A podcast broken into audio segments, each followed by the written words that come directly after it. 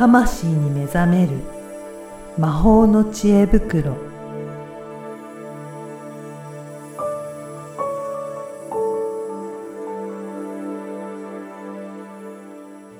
こんにちは、小ラボの岡田です。こんにちはリアルスピリチュアリスト橋本由美です。ゆみさん、今回もよろしくお願いします。よろしくお願いします。今日は、あの、いよいよ年末、年末こ今年最後の配信なんですけど、うん、いやー今年1年いかがでした？いやー今年一年ねなんかいろいろうん。なんだろうななんか早かったですねとにかく、なんかこれ毎年毎年言ってるかもしれない。ね、年を重ねるほど早くなってるかもしれないですけど。そうですね。はいでも、こう、なんだろう、割とこの時期になると、うんこう、毎年2017年ぐらいから出してる、まあ、宇宙エネルギー予報とかはいを振り返ったりするんですけど、まあ、振り返れる人はぜひ振り返っていただくといいかなと思うんですけど、なんかこう、やっぱり、うん、2、3年前に言ってることが、はい。まあ、今年とか、こう、あやっぱりこう現実になってるんだなっていうのをこう感じたりしていてですね、まあ、特にそれを何を感じたかっていうと、はい。あの、ボーダーレスに垣根がなくなっていくよっていうのは、まあ2019年ぐらいかな、うんうん書いてたと思うんですけどね。あの、本当に今ちょっと、こう収録のちょっと前に話してた話題で、はい。あの、定住先を持たずに、うん。こうあちこちのホテルでね、ねこう、暮らしているというか、はいお仕事されてる方の話題が出ていたり、うん。で、あと2回前かな、うん。あの、エミさん、ハワイのエミさんの、こうお墓がハワイに持てる。ね。ね、はいなんか私はすごいびっくりして、はい。で、まあ、なんかこうね、お墓参りって自分だけじゃなくて、知り合いとか、うん。うん、なんか今年は行くことがあって、なんかまあ私の体験じゃないんですけど、一緒に連れてってくれた方が、はい。うん、割となんか今年すごいいろんなお墓に行ってるって話が出てて、まあ、そのボックスタイプで、はい。なんかボタンを押すとこウィーンっはいはいてはい。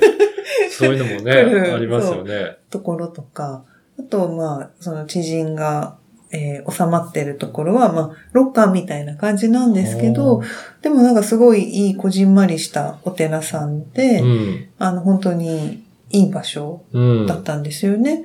まあそういうところとかね、うんあとなんかネット参拝とかね、うんなんかいろんなお墓のスタイル、はいつ。まりその場所が場所じゃなくなるっていうか、まあノマド的なね、はいこう駅でブースができてうん仕事できるとかね、今ね、そうあるでしょ、ですよね。本当にいろんなスタイルできてきましたね。うん。うん。そのなんかもう形、場所、時間、空う間ん。の、こう、縛りがない、囚われない、うん。ボーダーがない、うん境がないっていうところが、まあ本当にこうリアルに、あの、前はふーんで多分ね、2年ぐらい前に言われてもふーんだったと思うんですけど、そう 今年それがすごく、うん。手に取るように、うん実感しやすい年なんじゃないかなっていうのをなんかちょっと振り返りながらそうですね。思いま。したね。なんか、その予報も、うん。今見てみると、確かにそうだっていうの、結構あるような感じしますね、そうするうとん。そうなんんですようん。ね。なんかまあね、いろいろ、ねいろいろ書いてるから、んちょっと忘れちゃったこともあるけれど、あの、コミュニティがすごい大事になるよっていうのもうんもう一つ言っていて、で、もうコロナになったおかげで、うん逆にコミュニティがおのずとコミュニティになっていったじゃないですか。はい。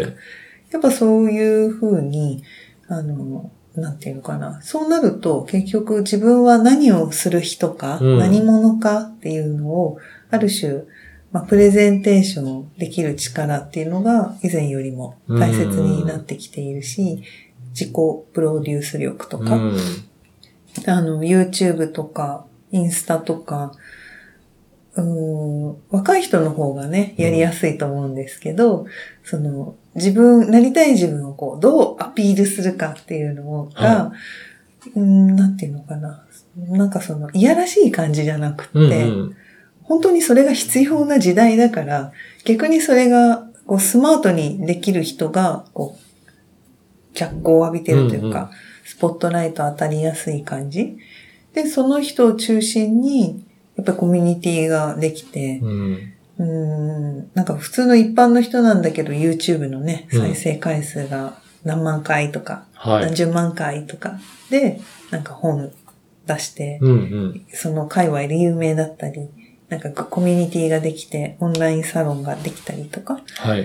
なんか、そういう今までになかった、ある種働き方ではないけど、うん。でも働きというかお金にもなるとか、うんまあエネルギー的に循環するとか、なんかそういう交流の形が本当にこう分かりやすく変わったなっていう年になったんじゃないかなと。いや、本当そうですね。なんか、あの、以前に言われたら、それってどういうことだろうって、なかなか ピンとこなかったことも、うん。実際に体験して、あの、現実になってくると、あ、うん。こういうことだったんだっていうのが、うん。なんかよりはっきりしてきた感じはしますね。ま、そうですよね。まさかこういう風に発展するとは予想もしてなかったですけど、うん。なってみるとなったで、いろいろ効率が上がったりとか、うんううんん、いろいろ変わってきましたもんね。ううん。ん。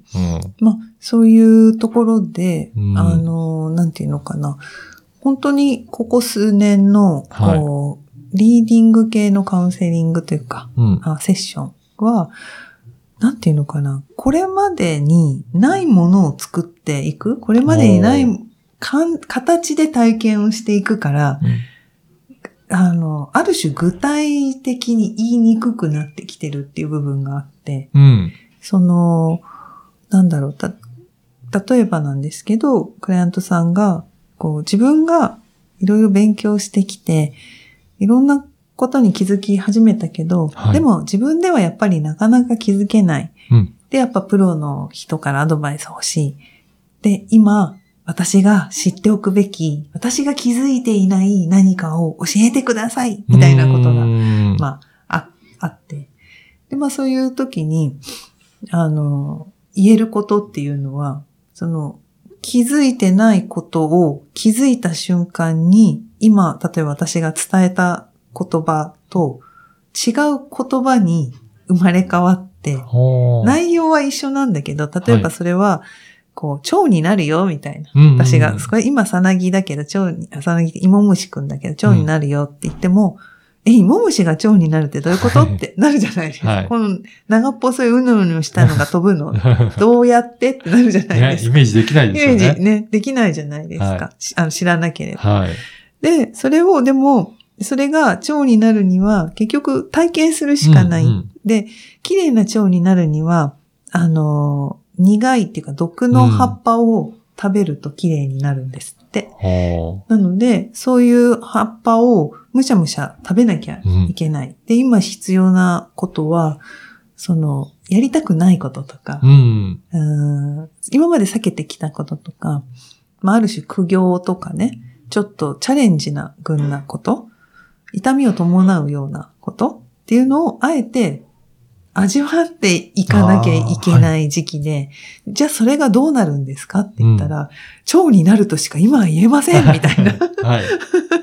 でも、それと一緒なんですよ。3年、5年経って、うんああ、あの時言ってたのこれかって、その時にうんこう、花開くっていうか、っていうことが、結局、私がこのスピリチュアルを始めたのは2000、まあ、お仕事として始めたのは15年になるんですけど、はい。やっぱりその当時、15年、16、17年ぐらいにお会いしてる方は、まあ3年、4年経ってますよねうん経ってま。すね。やっぱり当時言ってたことを今やってるんですよ。なるほどで。当時は、えーって言うんですよ。えー、それ、えー、でき、できるんだったらやりたいですけどね、みたいな感じでう んはい。言うんですけど、でもこういうのをや、こういうコンセプトでやっていくといいんじゃないんですかねって。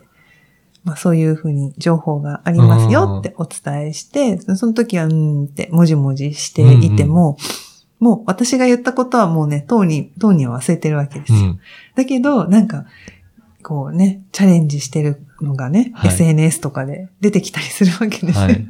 もう言った通りになってるやんと思う、心の中で思うんだけど、まあなんかそれは私がね、言ったからどうとかそういうことじゃ全然なくて、今のはお茶の間発言なわけなんですけど、うんあの、やっぱ結局みんなそういうふうに自分のなるようになっていくの、うん。いくっていうことを言いたいのが一つと、あと何が言いたいか、最初ね、何が言いたかったかっていうと、今答えを知りたくても、うん。そうやって、こう、葉っぱ食べて、毒の葉っぱ食べて、はい味わって、で、さなぎっていうスタイルを一回経験してからの腸っていうことなのでう、んさなぎのうちに腸のことはわからないっはい。ていうことが、今のタイミングは起きやすいんですね。うん。うん。なので、あの、まあ、占いとかは、そんな長いスパンじゃなくて、今年、今月うん、今週、今日っていうので、まあ、情報は出てきますけど、やっぱりなんかそれをもう一つの情報でいいんだけれども、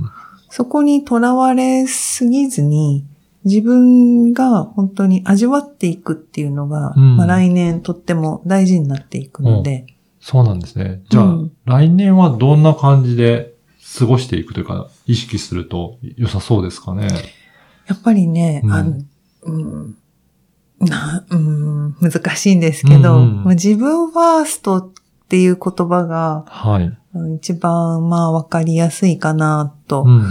あの、自分勝手ではなくて、はい。自分勝手ではない自分の中心っ。ていうのを自分がちゃんと分かっていると、これ自分が中心にいても、なんだろう、人に譲歩できるようになるんですよ。うん。つまり、じ自分自己中だと人に譲歩できない、はいなんかもう殻に閉じこもった感じじゃないですか。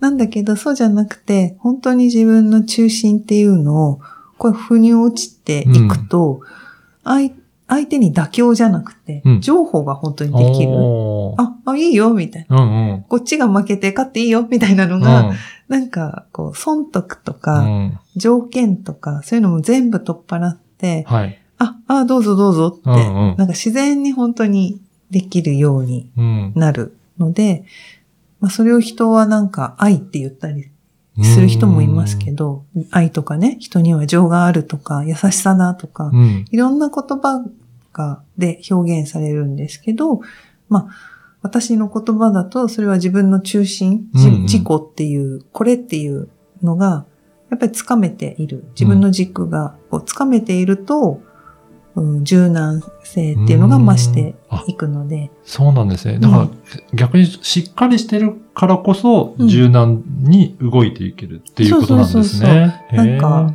ほら、ほらとか言って少年漫画じゃないけど、はい。強い、本当に強い人ほど、うんなんか穏やかじゃないですか。うんおじいちゃんとか。そうですね。老子とか。はい。はいでやっぱ、結局やっぱ、それは、なんだろう、強、強いから威張って、うんなんかこう、俺って強いんだぞ、みたいなのは若い時はね、はいあるけれども、やっぱりそれがちゃんと自分の中心になっていくと、うんなんていうのかな、その、その強さを、えー、例えば、そこに攻撃してくる人がいたら、なんかもう受け流すか、うんあ。るいはまあ何かしらの対応をはい。スマートにする、できるうん。っていうのは結局自分を知るとかうん自分を感じているっていうのがないと頭で知ってるんじゃなくって体で腑に落ちてうんこうどっしりした自分っていうのがあるとやっぱりこう周りで怒ってる人がいてもはい。あんまり引きずられなかったり、うん、なんか悲しいことが世の中で悲しいことが起きても、悲しいけどなんかあんまり引っ張られないというかっていう自分作りが来年うはん大事になりますね。そういうことですうね。んぜひね、まあ今年も振り返りながら、うんうん来年はこういうふうにしてちょっとこんなスタンスでやってみようかなっていうことの、なんかすごく参考になったんじゃないかなと思いますので、うんうんぜひリスナーさんも、えー参考にして、えーチェックいただければなと思いました。はい。はい。ユミさん、今年もありがとうございました。こちらこそ岡田さんありがとうございました。で、来年も引き続きじゃあよろしくお願いします。はい。皆さん引き続きよろしくお願いします。